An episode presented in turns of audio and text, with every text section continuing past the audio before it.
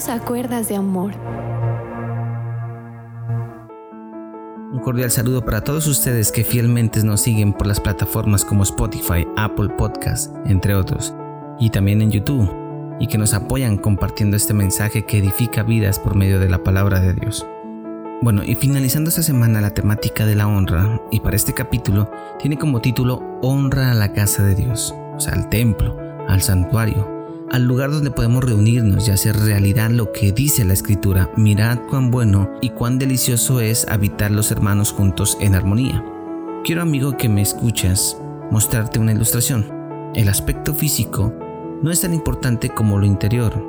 Si nos vamos al cuerpo humano podemos ver mujeres u hombres que tienen una excelente apariencia física, pero por dentro están podridos de envidia, lujuria, desobediencia, borracheras y muchas otras cosas más. Entonces, si ponemos en una balanza qué es más importante, siempre predomina lo que está dentro de la persona, porque lo exterior se acaba, es limitado, tiene tiempo de caducidad. Entonces debemos esforzarnos por nuestro interior, por nuestras almas y para este ejemplo se nutre a través de la palabra de Dios.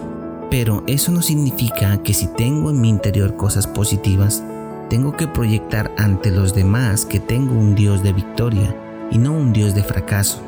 Entonces, en parte, sí es importante lo que vemos y este ejemplo lo llevo porque la casa de Dios debe ser el lugar más hermoso que existe en esa cuadra o en ese barrio o en ese municipio.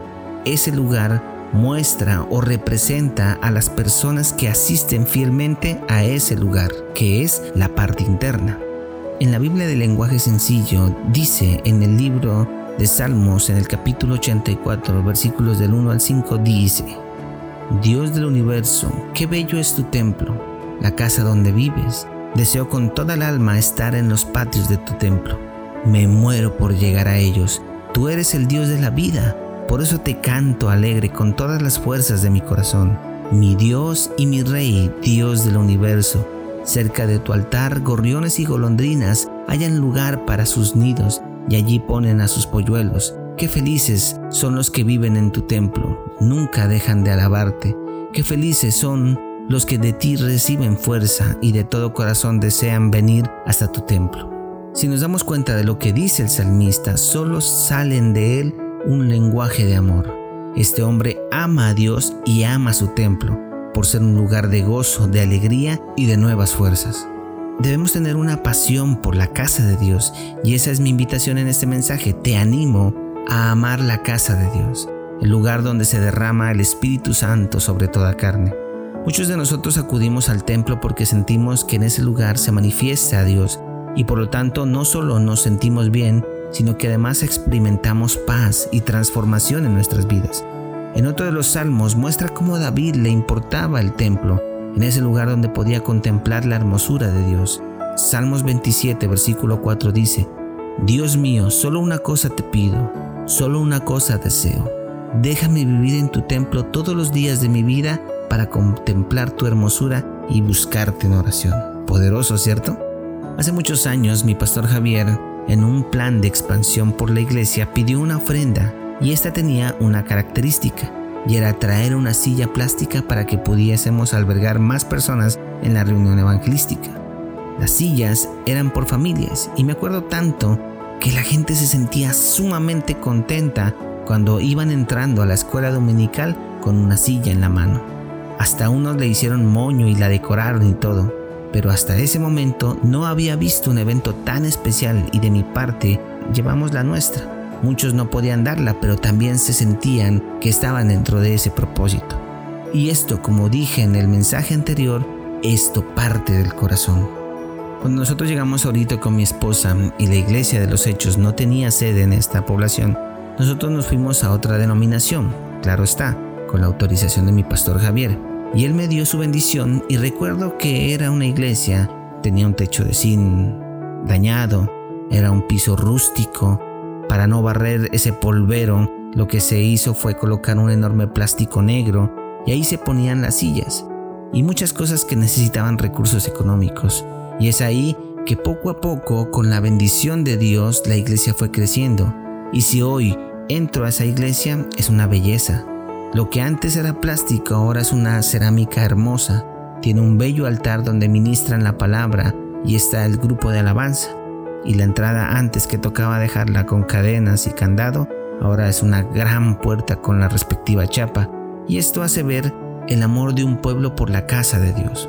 Mi pastor Javier ha sido un hombre visionario.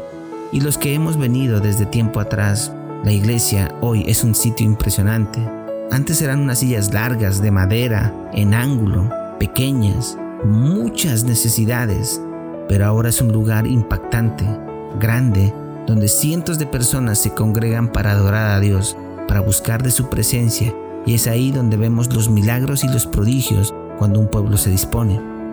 Pero también esto debe ser consecuente con las personas que asisten, porque la casa siempre tendrá necesidades, Siempre se requiere de la fuerza laboral para mejorar las instalaciones. Siempre se necesitan recursos económicos para conservarla bonita. Anteriormente, habían personas que se sentían sumamente contentas porque llevaban un ramo de flores para embellecer el altar, cosas que parten de un corazón que quiere agradar a Dios. Pero no entiendo cómo personas que van a la iglesia, van a buscar a de Dios, no se conmuevan por ella, Solo van y reciben y reciben y siguen recibiendo sin dar algo para su obra. Muchas veces el respeto por la casa de Dios se puede también basar en no pegarle un chicle a la silla, no rayar la silletería o la mesa, cuidar el baño, no desperdiciar el jabón, el papel higiénico, el no botar la basura como si la casa de Dios fuera un depósito de residuos sólidos, o rayar las paredes, no. La casa de Dios es para honrarla, quererla y amarla. Y es que no es solamente eso, la reverencia en medio de la alabanza o del mensaje de la palabra de Dios.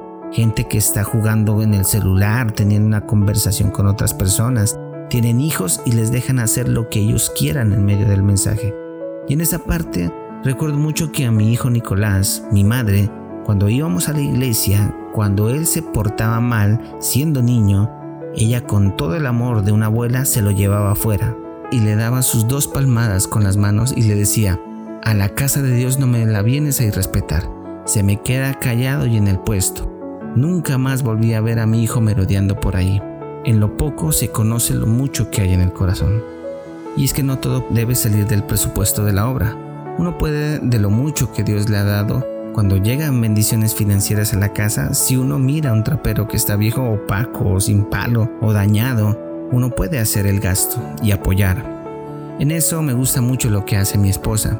Ella cuando a veces va al supermercado se lleva una canasta adicional y en ella pone algunas cosas de aseo para la iglesia y se ofrenda. Y no por eso mis hijos van a dejar de comer bien, antes todo lo contrario. Se hace para que mi esposa, preocupándose por las cosas de Dios, y Dios se preocupará por las cosas que son de ella. Dime, ¿quién gana más ahí? Por eso la escritura dice, quien cuida la higuera comerá su fruto, y el que mira por los intereses de su Señor recibirá honores. Proverbios 27, 18. Si en el templo recibimos tantas bendiciones, deberíamos preocuparnos más por Él.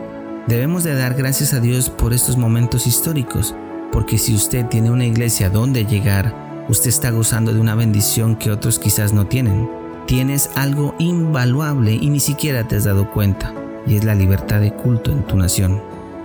Si no, te tocaría como aquellas personas en los tiempos antiguos de irse a los sótanos de la casa, reunirse en forma escalonada porque no podían llegar todos al mismo tiempo, si no se hubieran dado cuenta de que algo estaba pasando en esa casa y los podían matar o torturar no se podía cantar fuerte porque los escuchaban desde afuera y con una vela se leía el mensaje de Dios. Es que si para nuestro caso que vives en Colombia, estás viviendo en una bendición en tu iglesia. Te pregunto, ¿tú tienes respeto por la casa de Dios? Respóndete a ti mismo. Gracias por escuchar este bello programa. Quiero agradecer esta bella oportunidad que Dios me ha dado. A lo largo de estos casi dos años del programa, el Señor me ha premiado con dar varios mensajes en este importante programa llamado Cuerdas de Amor. Soy un hombre afortunado de tener la oportunidad de que mi voz llegue a sus hogares y espero en el amor de Dios que el Señor siempre los proteja y los cuide. Toda la gloria y toda la honra es para nuestro Señor y Salvador. Que el Señor los bendiga.